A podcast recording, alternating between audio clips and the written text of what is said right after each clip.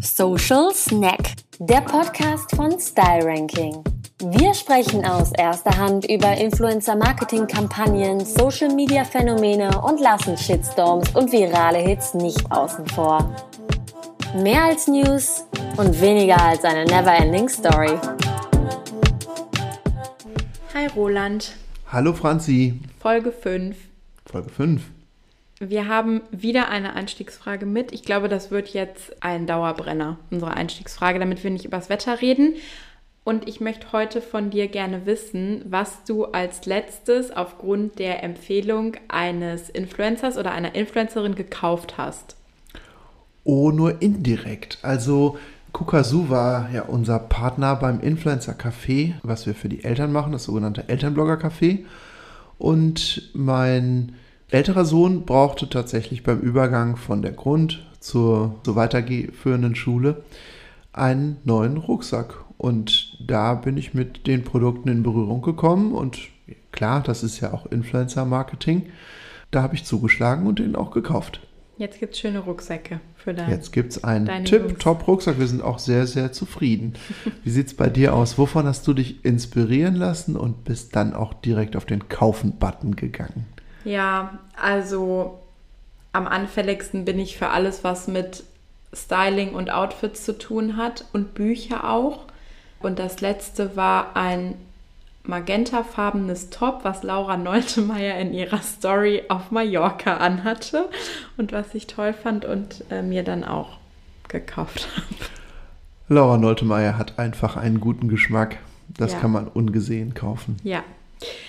Ja, unser Thema heute lautet Nische gesucht. Wie können InfluencerInnen noch richtig durchstarten? Und wir möchten heute ein bisschen darüber sprechen, welchem Themenbereich sich Creators heute noch zuwenden können, um Reichweiten aufzubauen und tolle Kooperationspartner an Land zu ziehen ohne dass sie der wahnsinnig großen Konkurrenz wie im allseits beliebten Segment Lifestyle ausgesetzt sind.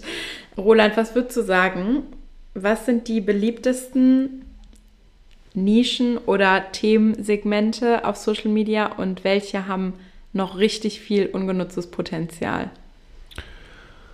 Tja, also wir bewegen uns ja aus unserer Historie und Ausrichtung eher im Fashion-Bereich und gucken natürlich sehr, sehr stark auf die ganzen, auf die ganzen Fashion-Blogger, Fashion-Instagrammer, dann auch natürlich mit der Zeit gewachsen auf die Insta-Mummies, auf entsprechenden Content.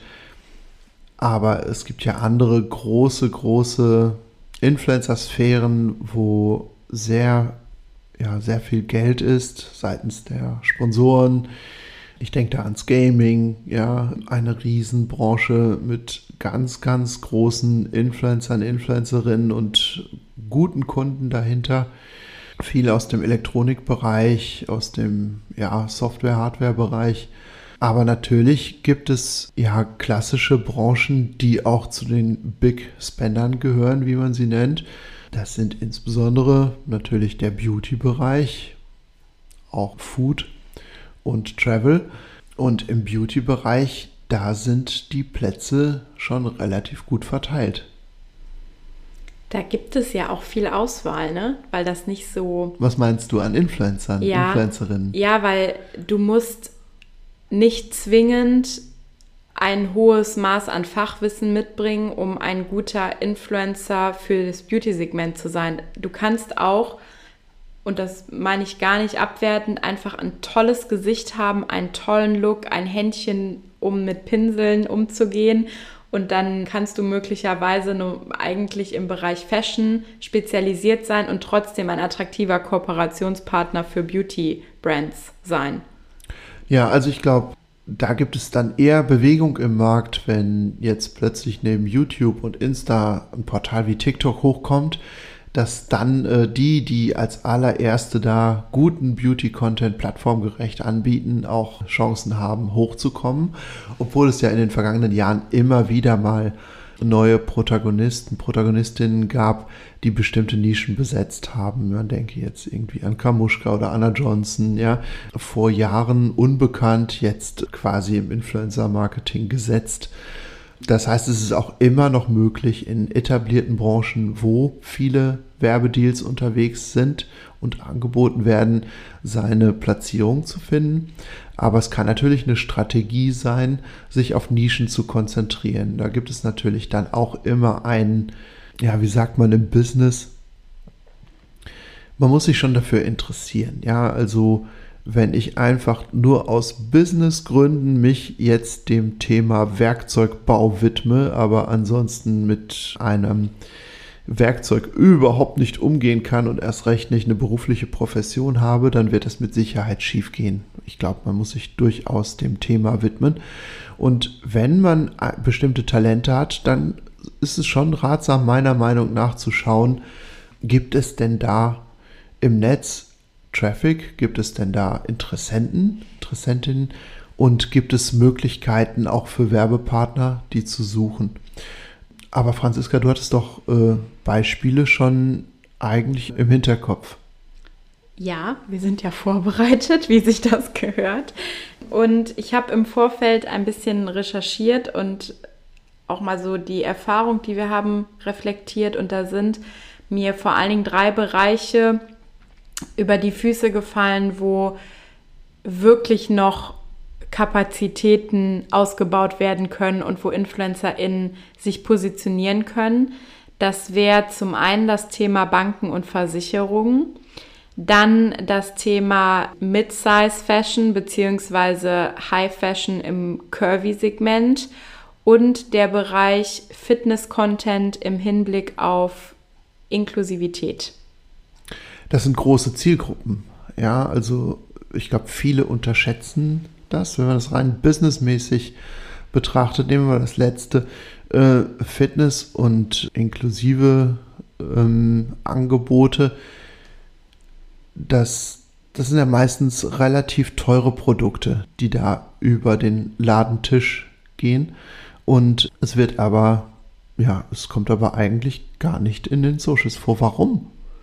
Ja, das ist die Million-Dollar-Frage. Also die Nachfrage ist da. Es gab ähm, im Februar 2021 eine super interessante Studie des Sportartikelherstellers Reebok, der zum Beispiel das Suchvolumen mal untersucht hat. Und allein der Begriff Body Positive kommt in Deutschland monatlich auf 14 Millionen Suchanfragen. Das ist unglaublich viel.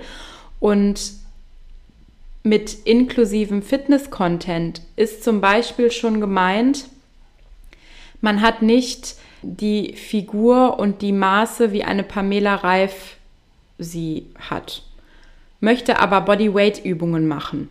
Das ist für eine größere für größere Körper ein, ein völlig anderes Thema als für schmalere und schlankere Körper solche Übungen. Also schon da beginnt der Bereich Inklusivität, was finde ich schon einen guten Blick darauf zulässt, wie groß die Zielgruppe ist. Und wir sprechen auch über Menschen, die vielleicht sich nicht vollumfänglich bewegen können, die möglicherweise Einschränkungen oder Behinderungen haben und die trotzdem natürlich sportlich aktiv sein möchten und auch natürlich trotzdem auf ja leicht zugängliche Angebote auf den sozialen Netzwerken zurückgreifen möchten. Also in den USA gibt es zum Beispiel Phänomene wie Fat Running, was explizit für mehrgewichtige Menschen gedacht ist, also Lauftraining für mehrgewichtige Menschen.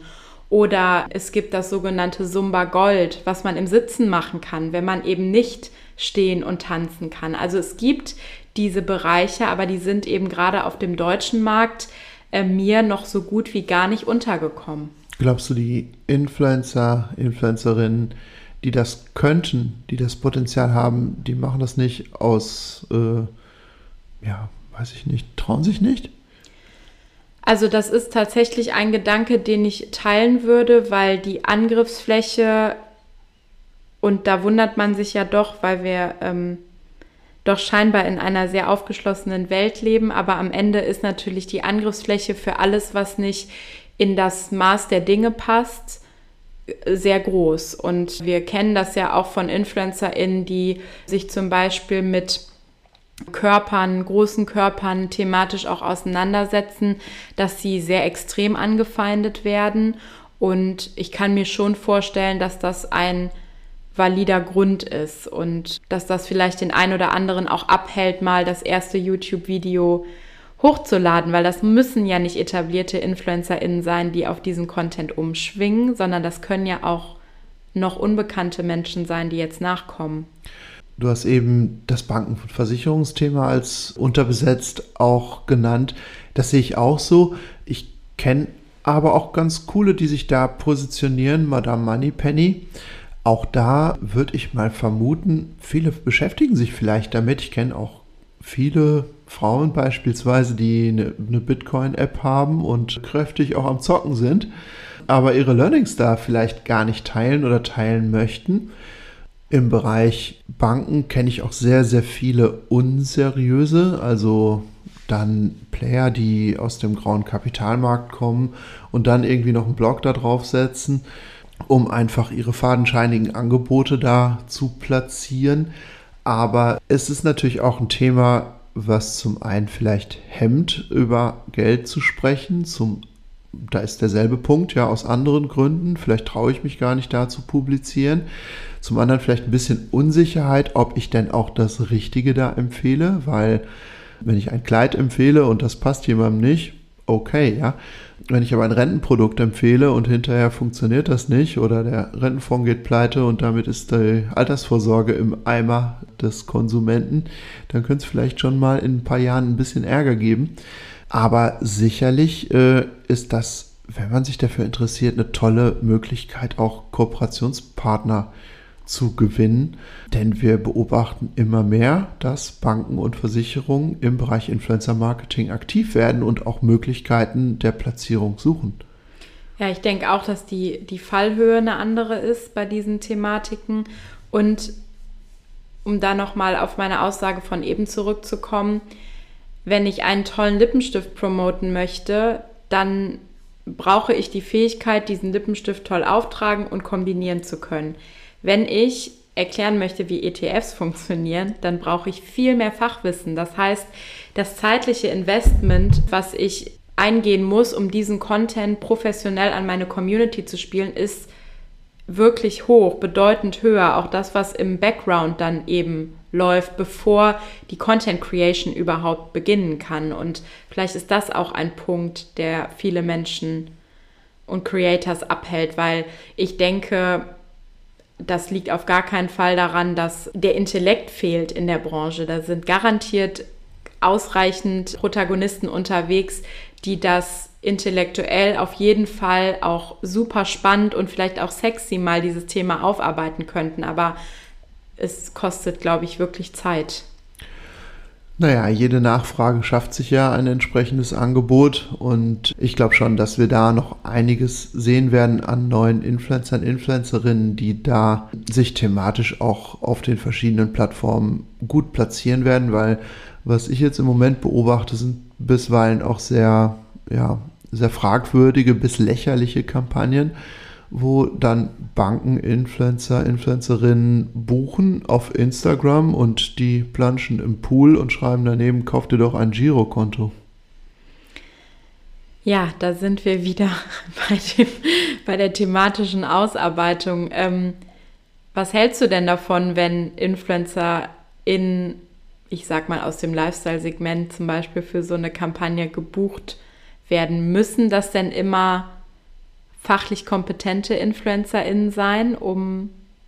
Nein, nicht, nicht zwingend, aber die, der Content muss ja passen. Also der Content muss ja in irgendeiner Form dann auch zum Produkt passen und jemand aus dem Lifestyle-Segment kann natürlich ein Produkt, äh, würde ja auch einen Lippenstift ausprobieren oder auch ein Shampoo ausprobieren. Warum soll er nicht auch das Girokonto ausprobieren, außer da nur den Link drauf zu setzen und zu sagen, haha, jetzt ist diese und jene Bank doch total gut, weil die hat äh, ein kostenloses Girokonto. Ich denke, es geht da schon wie in jedem Bereich um Erleben und der Bereich Dienstleistungen. Dienstleistungen promoten ist sicherlich grundsätzlich anspruchsvoller als Product Placement und Produkte in irgendeiner Form zu inszenieren. Da ist die Storyline ja doch in gewisser Weise vorgeschrieben, wenn man nicht doch eine Story drumherum baut. In welchem Bereich würdest du dich denn positionieren, Franzi, wenn du dich jetzt selbstständig machst als Influencerin? Oh wow, das ist eine krasse Frage, Roland. Du musst einen Businessplan schreiben und dann erstmal eine Marktsegmentsanalyse machen.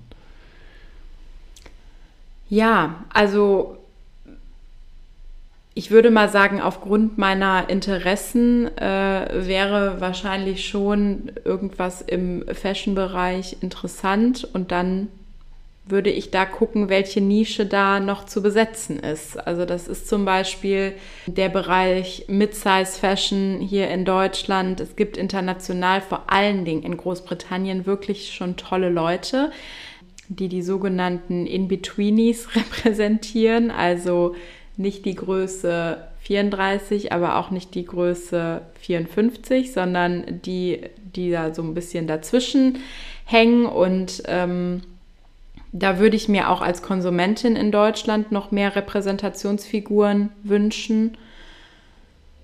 Ja, beantwortet das deine Frage? Ich denke schon. Ich meine, es gibt ja schon einige Nischen, die ganz, ganz exzellent funktionieren. Und es gibt sehr gute Möglichkeiten, da sich thematisch einen Namen zu machen. Ich denke auch, und das ist ja eigentlich eine Kernkompetenz von InfluencerInnen, entweder total am Puls der Zeit oder sogar schon einen Schritt weiter zu agieren und ein bisschen in die Zukunft zu schauen, Trends zu verstehen, sie aufzugreifen, sie zu individualisieren oder zu personalisieren. Und dazu gehört eben auch zu schauen, was passiert in den nächsten Jahren, was könnte passieren und was sind auch die großen gesellschaftspolitischen Themen. Wir haben das jetzt erlebt mit dem lange überfälligen Run auf das Thema Diversity, was sich immer mehr und immer mehr setzt, was immer präsenter wird, wo immer mehr drüber gesprochen wird. Und wir haben aber auch in den ersten Kampagnen, die dann bewusst divers besetzt wurden, immer wieder die gleichen Akteure gesehen, weil da erstmal ja, sich der Markt finden musste und der Markt auch aufmerksam werden musste auf die ProtagonistInnen, die es da gibt und die sich da äußern. Und ich glaube auch, dass das ein Bereich ist, der noch weiter stark wachsen wird und dass es Sinn macht, sich in seiner Individualität abzugrenzen und auch gesellschaftspolitische Themen anzusprechen, um dann eben in diesem Bereich ja, ein attraktiver Kooperationspartner zu sein. Und das kann zum Beispiel bedeuten, dass man so mutig ist und seine Erkrankung thematisiert auf Social Media und damit zum einen einen gesellschaftspolitischen Bildungsauftrag erfüllt, äh, eine wertvolle Identifikationsfigur darstellt für Menschen, die ebenfalls betroffen sind und an letzter Stelle dann eben auch ein spannender Kooperationspartner wird, weil ich denke, dass die Suche nach individuellen Geschichten doch sicher auch gerade vor dem Hintergrund Storytelling in Zukunft noch zunehmen wird. Ja, ich musste gerade im Kopf sehr schmunzeln, weil ich sehe da auch riesiges Potenzial, dass sich da einiges gerade in Sachen Diversity entwickelt und in die richtige Richtung schiebt. Habe aber gerade ein Angebot an eine andere Agentur geschrieben und die hat mir im ersten Aufschlag erstmal alle vorgeschlagenen Homosexuellen aus der Kampagne rausgestrichen und gesagt, so weit ist der Kunde noch nicht. Also ich glaube, das wird sich in den kommenden Jahren nicht nur normalisieren, sondern tatsächlich sehr, sehr stark zu einem Beratungsbedarf werden. Ich glaube, es gibt Nischen, aus denen, in denen man sich grundsätzlich sehr gut positionieren kann. Man muss ja auch nicht unbedingt in dem Segment dann seine Werbekunden annehmen. Ja, ich kann ja gesellschaftspolitisch mich sehr stark positionieren, aber supporten lassen von einem ganz anderen Genre, von einer ganz anderen Branche, ja, politisch aktiv sein und mich dann supporten lassen von Unternehmen aus dem Telekommunikationssektor, die jetzt gar nichts mit der politischen Botschaft oder mit der parteipolitischen Färbung zu tun haben oder mit der Einstellung. Aber, Aber findest du, dass man das trennen kann? Die Community hört ja die politische Färbung zum Beispiel und das Unternehmen würde ja im Sinne des Halo-Effekts wahrscheinlich von der politischen Färbung des Influencers auch was abbekommen, wenn es damit wirbt. Also mal angenommen, ein Influencer positioniert sich, ich bin jetzt mal einem Extrembeispiel, mit den politischen Inhalten der AfD und wirbt dann mit einem Kommunikationsunternehmen. Dann würde ja die politische Einstellung des Influencers in direktem Bezug zum Telekommunikationsunternehmen stehen. Ja, absolut, da stimme ich dir völlig zu. Ich dachte jetzt auch eher an etwas wie Klima, ja. Ähm, ich kümmere mich um Klimapolitik. Was bedeutet das denn wirklich? Müssen Windräder 1000 oder 1500 Meter auseinander stehen und mache mir da einen Namen und baue da wirklich auf einem Trendthema durch mein Know-how, Reichweite und Community auf? Lasse mich dann aber unterstützen, beispielsweise von einer Bank oder einem Unternehmen, was jetzt gar nicht aus dem Energiesektor kommt. Das, was du sagst, natürlich, wenn ich sehr politisch werde, dann werden die Unternehmen vorsichtig werden, weil sie nicht genau mit dieser politischen Meinung halt in Einklang gebracht werden wollen. Da muss es nicht einmal ein No-Go wie die AfD sein, sondern da kann es auch eine gemäßigte Partei sein, die einfach ein Unternehmen jetzt nicht direkt protegieren möchte. Ja, das denke ich auch. Wir sind jetzt von unserem Thema Nische und dem äh, Ursprungsthema äh, Banken und Versicherungen sowie Mid-Size Fashion und inklusiver Fitness-Content sehr auf das Thema Diversity gekommen. Und da kann man sicher auch noch, noch mehrere Folgen zu sprechen, ob das denn auch wirklich eine Nische ist, Diversity, oder ob sich das nicht viel mehr äh, wie eine Decke grundsätzlich über allen Content drüberlegen sollten, dass man den ähm, divers denkt und auch als Marke fördert. Aber ich glaube, wir haben drei ganz gute und spannende Branchen und Anknüpfungspunkte identifizieren können, in denen für InfluencerInnen auch spannende Kooperationspartner warten. Wir alle kennen die tollen neuen curvy Schaufensterpuppen der großen Sportartikelhersteller und äh, sehen, dass da Marken sind, die ja, sich diesem Thema annehmen und die sind sicher auf der Suche nach Creators, die diese Kampagnen dann gemeinsam mit ihnen tragen. Und ich denke, für die FollowerInnen ist es auch spannend. Ähm, ja, und ich würde sagen, mit dieser kleinen Conclusion verabschieden wir uns heute.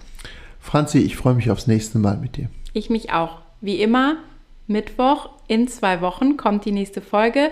Bis dahin abonniert doch gerne unseren Podcast, äh, wo auch immer ihr den Podcast hört und lasst uns gerne eine Bewertung da, zum Beispiel bei Apple Podcast. Und in der Zwischenzeit, wenn ihr zum Beispiel Feedback habt, Themenwünsche einreichen möchtet oder nochmal in die Diskussion zur heutigen Folge gehen wollt, dann meldet euch auf unseren Social Media Kanälen oder schreibt uns eine Mail an redaktion.styleranking.de. Bis zum nächsten Mal. Bye. Ciao. Für noch mehr spannende Stories rund um Creators, Social Media und Influencer Marketing Folge unserem Instagram-Kanal, schau auf unserer Website vorbei oder abonniere unseren LinkedIn, Twitter und Facebook-Account.